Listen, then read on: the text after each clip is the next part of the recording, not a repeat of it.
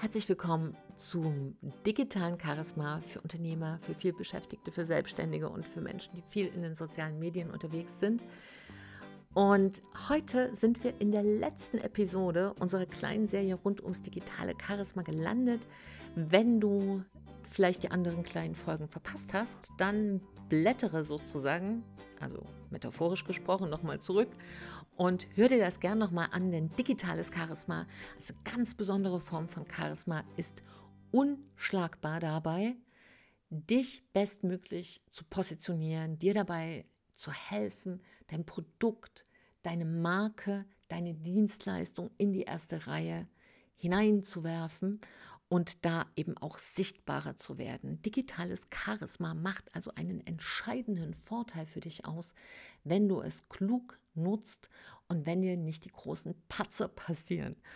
Und ein Patzer, über den wollen wir jetzt sprechen hier in der letzten Folge, der ist ganz entscheidend, nämlich die richtige Auswahl deines Kommunikationskanals.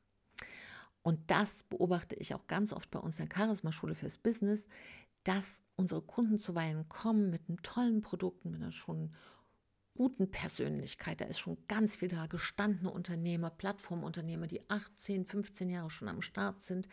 Aber irgendwie ist der Funken nicht übergesprungen, die, die digitale Welt. Irgendwie ist das digitale Charisma nicht entflammt. Und dann sehe ich ganz oft zusammen mit meinem Team, ups, das war der falsche Kommunikationskanal. Also, wovon spreche ich?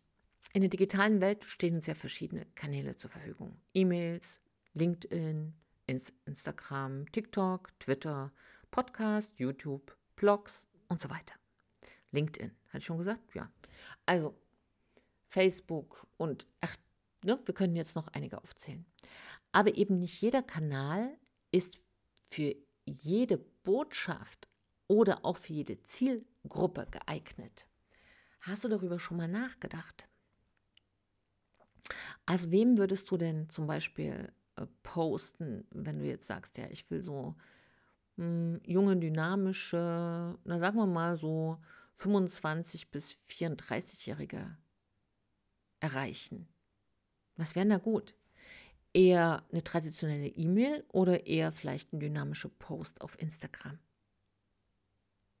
Hm. Hm. Auch da abhängig von der Zielgruppe, richtig? Und deshalb würde ich dich jetzt mal fragen, wo bist du denn unterwegs und bist du dir ganz sicher, dass das die richtige, der richtige Weg ist für deine, für deine Zielgruppe? Der richtige Kanal. Die Wahl deines Kanals kann nämlich deine Botschaft verstärken oder abschwächen. Sie spiegelt auf alle Fälle dein Verständnis für deine Zielgruppe und deren Kommunikationsvorlieben wider.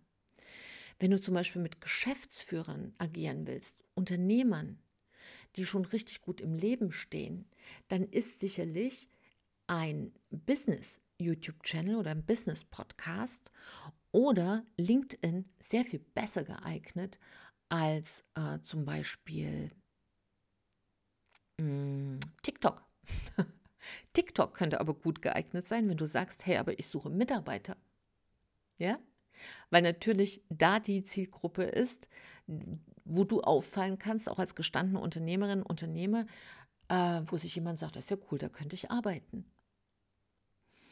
Wenn deine Zielgruppe zum Beispiel, ähm, ja, nehmen wir mal als Beispiel, Handwerker sind, wo würdest du die denn suchen? Wenn deine Zielgruppe zum Beispiel äh, Wellnessinstitute sind, wo würdest du die denn suchen? Wo würdest du denn da hingehen, wenn du da Inhaberin wärst? Und ja, ein Handwerkerbetrieb sollte vermutlich einen anderen Kanal haben als ein Wellnessinstitut. Aber soll ich dir sagen, es kann auch der gleiche sein. Denn die Frage ist, was ist die Zielgruppe? Und wenn deine Zielgruppe Unternehmerinnen sind, dann bist du vielleicht bei LinkedIn besser aufgehoben als bei Insta oder bist halt bei beiden. Ne? Aber wenn du jetzt sagst, hey, ich habe so eine ganz hippe, technikaffine Zielgruppe, Was willst du denn da bei LinkedIn?